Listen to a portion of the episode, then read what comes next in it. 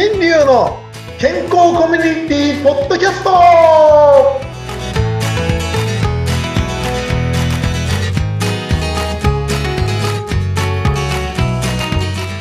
い、ミスターマウスピースこと大橋新流です。どうぞよろしくお願いします。はい、Good morning everyone. 先生よろしくお願いします。はい、お願いします。ノリノリのうなみくよです。今日もよろしくお願いします。よろしくお願いします。はい。マウスピースが届いてなんかね、こう会長ですね。口周りがより会長になりました。おかげさまで。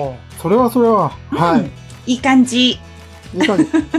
そう、マウスピースの感じ、簡単にちょっと感想を聞かせてもらっていいですか？いや、普段ね、あの、うん、いかにこう口ポカンをしてたかっていうことがよくわかりましてね、少し最初筋肉痛になったんです。で、ずっとしてるわけじゃないんですけども、うん、朝と昼間、5分とか10分とか短い時間でやってます。はい、で、やることによって、なんかこの口周りのこの、なんだろう、筋肉っていうのが少し張ってる感じが残るんですよ。やっぱり筋肉痛にちょっとなっていて、だし、おかげさまで、なんかね、すごく、以前よりすごい意識するようになったので、口周りを。ほうほうほうほううん。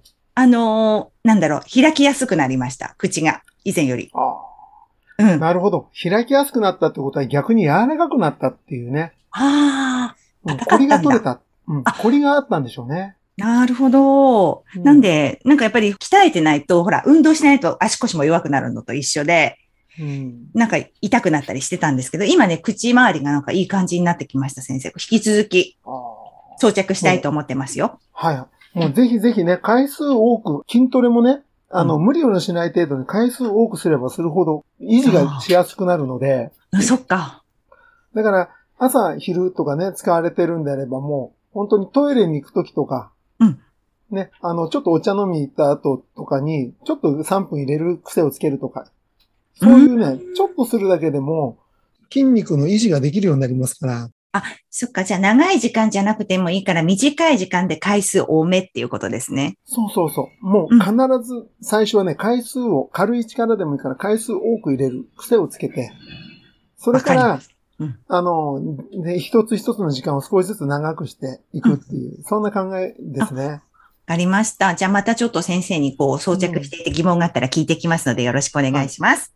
ちょっと話が変わっちゃうかもしれないけど、ちょっとね、ついでに昨日聞いた話をちょっと伝えたいんですね。うん、はい。あの、マウスピースの話で。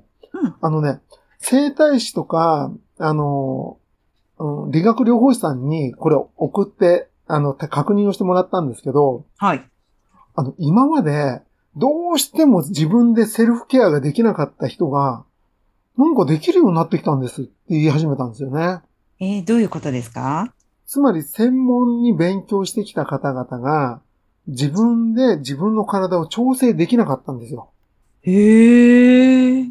まあ簡単に言うとね、まあ今までのその話を聞くと、その自分の体がある程度いろんな使い方を知ってて、確かにその通りやると使えるようになるんだけど、また次の日には必ずそこが凝っているとか、そういう状態になっちゃうっていうことで、なかなか調整できないっていう人がいたんですね。はい。ところがそれを2週、マウスピースを2週間使ってから、なんかその凝りがなくなってきてるんですよね。っていうのへで、なんか全部その気になっていたところを自分で調整できるようになりました。っていう感想を昨日いただいて、うん、これはぜひ進めたいっていうお話をいただいたんです。うんうんうん。だからぜひですね、あの、マウスピースを、ちょっとその、1回2回でね、合わないとかって言ってる方も少しずつ慣らしていくとね、なんかそれなりに専門家が興味を持っていただいているもんだよっていうのだけちょっとお伝えして、いや、諦めず、諦めずに使っていただきたいな、と思いますね。はい。ね、また、うん。はい。ぜひあの、ね、マウスピースもこのこの後また進捗も今後出てきそうなので、その辺もぜひ注目していただきたいと思います。はい。はい、そうですね、はい。よろしくお願いします。はい。さて先生、はい、今日ね、私ね、こういろんなやっぱ歯のこととか口周りのことをすごい気にしてるんですけど、そういえばって思ったことが、やっぱりね、こう年とともに、こう歯に着色っていうんですかね、が出てきたような気がして、はい、コーヒーがすごい好きだから気にはしてるんですけど、なんかそのホワイトニングってこの年になってもできるものなのかなとか、どう思われます？このホワイトニングについて。あのね、これね、また面白いところに着目してるなと思って、うん。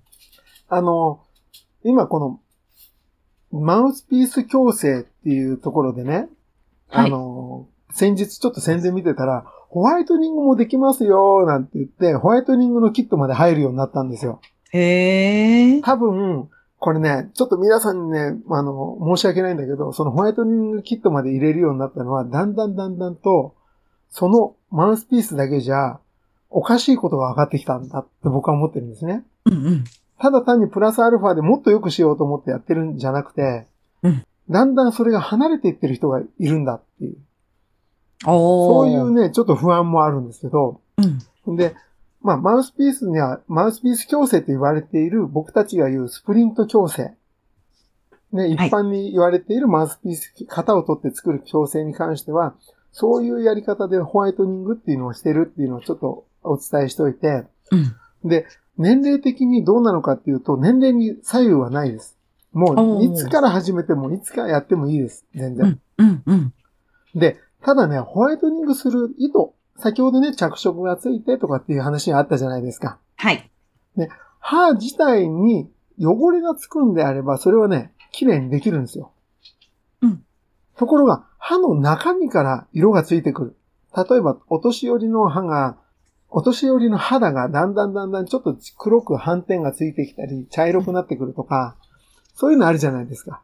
あ、くすみとかね、出てきますよね。そうくすみくすみうんうんそういったものを綺麗にしようとすると、その薬剤とかいろんなのが必要になっちゃうんですよね。うんうんうんうんうん。で、それが昔はすごい強かったので神経がダメになったりとかするっていうんで、ちょっと日本ではいろいろ規制がかかったんです。ええ。だから、虫歯とか歯にひ、ね、噛み締めとかでひびが入っていたとき、そういったときにね、すっごい染みるようになっちゃった人とかいるんですよね。ああ、そうだったんですね。はい。でも、それがだんだんだんだんと薄まってきて、濃度が薄まってね、それで大体このぐらいでいいんじゃないのかなっていうのを今やってるんだけど、うん。まあ、要は皆さんがね、どこまで白くしたいかですよね。うーんこれはそれと、うんうん。あとあんまり無理しないことです。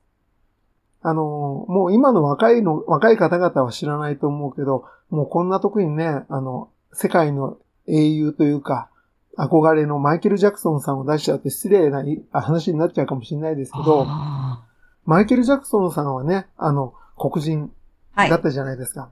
で、途中で整形とかを繰り返して、肌を白くしようとしてましたよね。はい。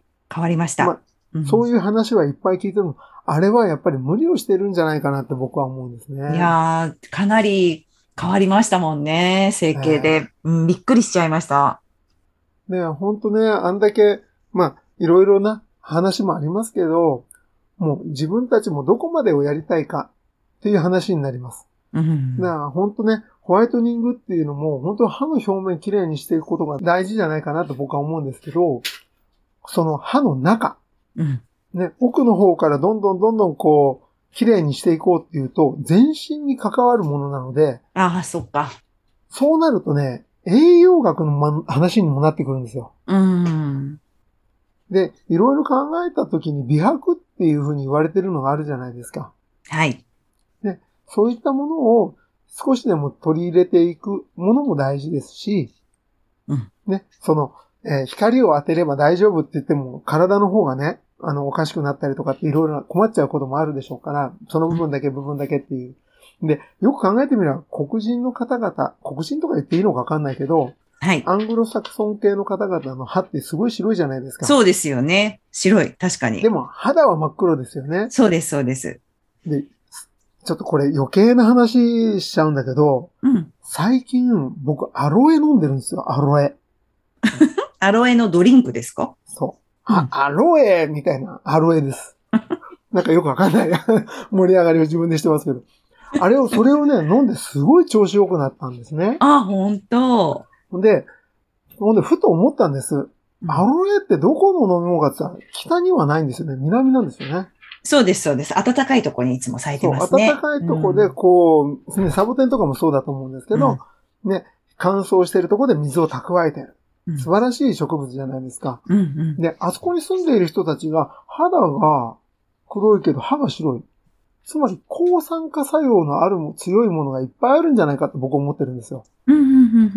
だから、あっちの日差しに強いなんか果物とかね、うんいろんなのはその日差しに耐えられるように、酸化、日に当たって酸化しないように抗酸化物質っていうのが多分大量に含まれているうん。